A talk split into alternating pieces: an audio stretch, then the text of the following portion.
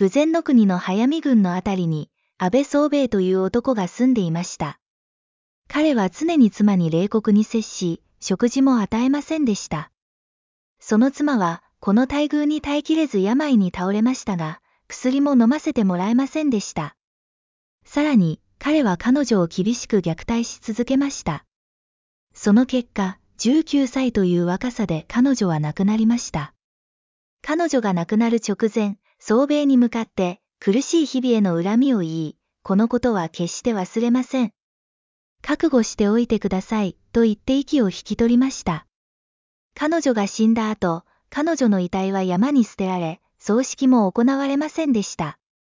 彼女が亡くなってから7日目の夜の中頃、亡くなった妻が怪物のような姿で現れました。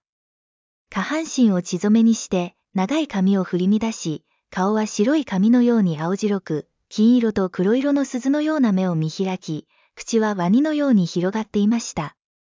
彼女は宗兵衛の寝床に近づき、凍りつくような手で宗兵衛の顔を撫でました。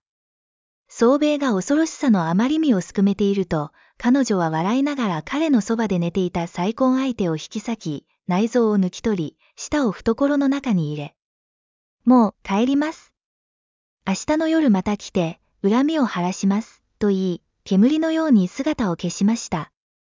宗兵は驚き、僧侶を呼び、祈りを捧げ、次の夜には弓と鉄砲を準備して、死んだ妻の襲撃を待ちました。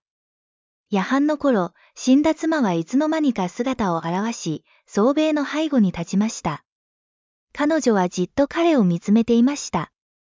宗兵は後ろで寒気を感じたため、振り返ってみると、彼女がそこに立っていました。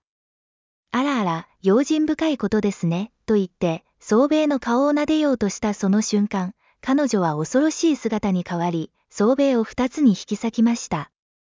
その場にいた下女たちも殺し、天井を破り、空に飛び去っていきました。